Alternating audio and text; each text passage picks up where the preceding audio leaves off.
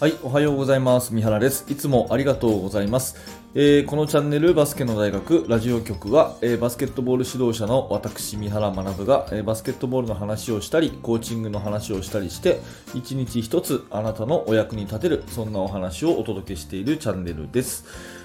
はい、えーいつも聞いていただいてありがとうございます。えー今日は3月4日木曜日になりましたね。えーだいぶ暖かくなってきましたし、えー皆さんもね、あの気分がこう盛り上がってね、えー頑張るぞっていう人が多いんじゃないかなと、3月になって本当にもう春が近づいてきたなというような季節感ですが、え皆さんもお元気でしょうか？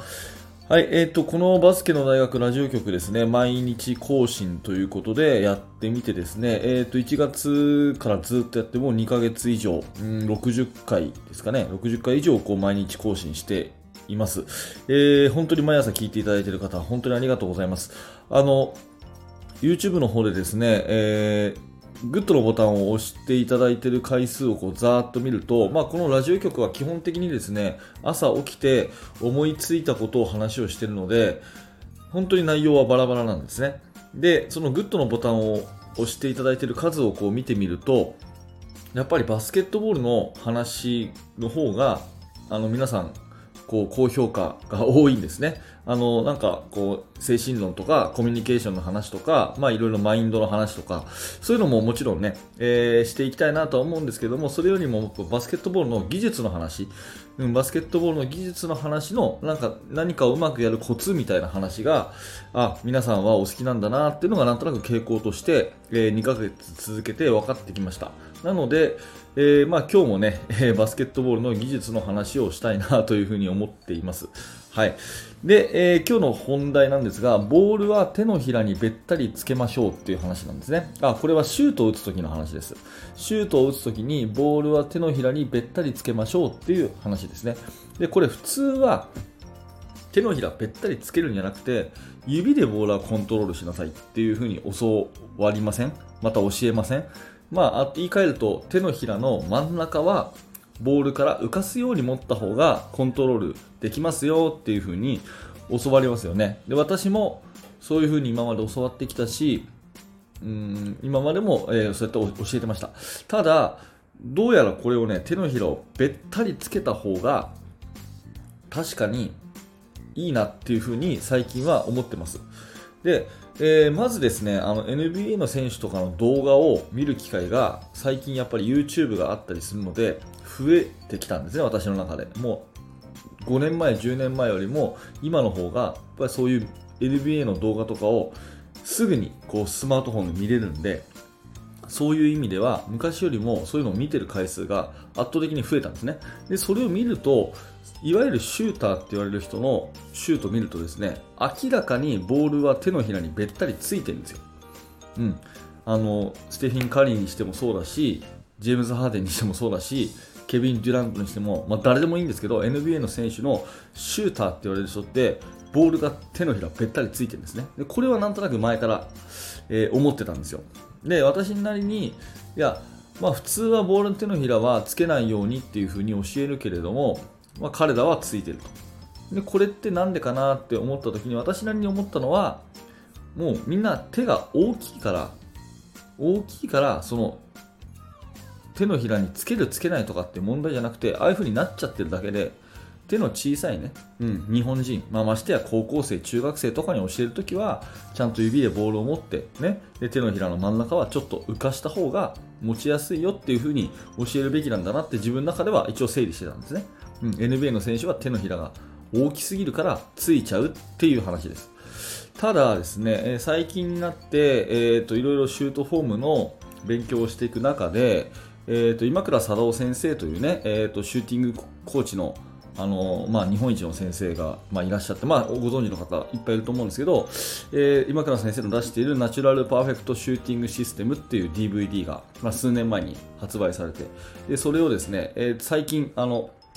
改めて見てみてやっぱり最初に教えてらっしゃるのがそのボールは手のひらにべったりつけなさいと、うん、しかもボールを手のひらにべったりつけた上でちょっと小指側にボールが乗っかる方がコントロールしやすいよっていう風に教えてらっしゃって。でこれはね私の中ですごくね目から鱗っていうかああ、やっぱりそうなんだなっていうふうに本当に再認識したんですね。で、まあ、今倉先生の DVD の中でおっしゃってたことで、なるほどなって確かにって説得力をすごく感じたのは、このスピンを効かせるときに手のひら全体にボールが触れてた方がスピンがかかりやすいっていうわけですよ。まあ、要はマジックタッチっていうね、えー、手の指先から離れる瞬間にボールの回転が与えるっていうそのタッチの時にその指の、まあ、ティップって言われる指先ね。指先だけでパンと投げるんじゃなくて手のひら全体のパッドでえ投げた方が絶対回転がいいっていうんですね。だから手のひらべったりつけなさいと、うん、いう風になるわけです。でこれをですねあなるほどなと思っていろんな本をねまた今倉先生以外のえー、本をいろいろ読んだ時に、まあ、私がよくね、えー、学生時代から何度も何度も読んでる、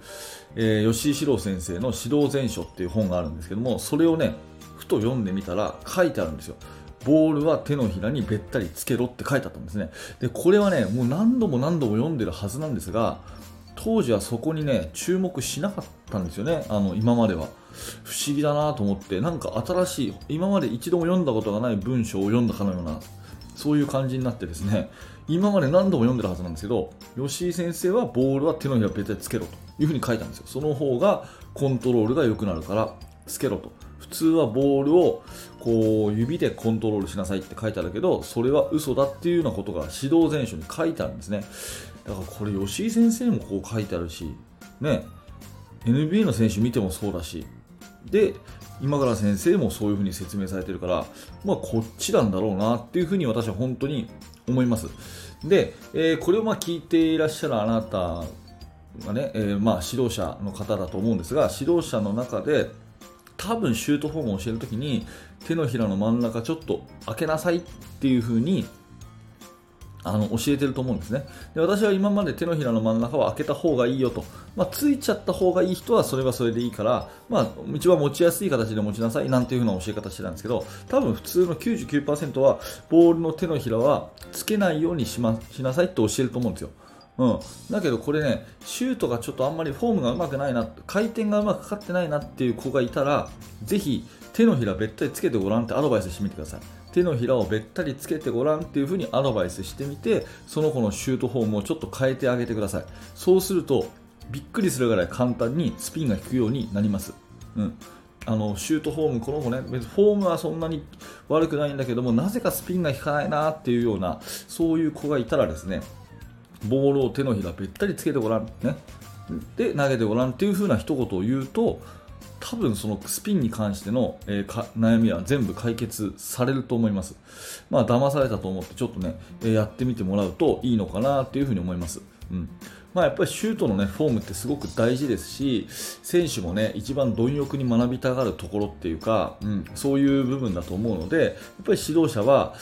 あのシュートフォームっていうのをちゃんと見てあげてね。で、えー、アドバイスしてあげて、えー、いいシュートフォームを保ってあげるっていう責任があるのかなと思うので、まあ、シュートに関しての勉強っていうのはこれからもしていきたいし最近はね大きな気づきがあったと、まあ、ボールは手のひらにべったりつけるべきだと、ね、そんな風に思ってますよというお話です。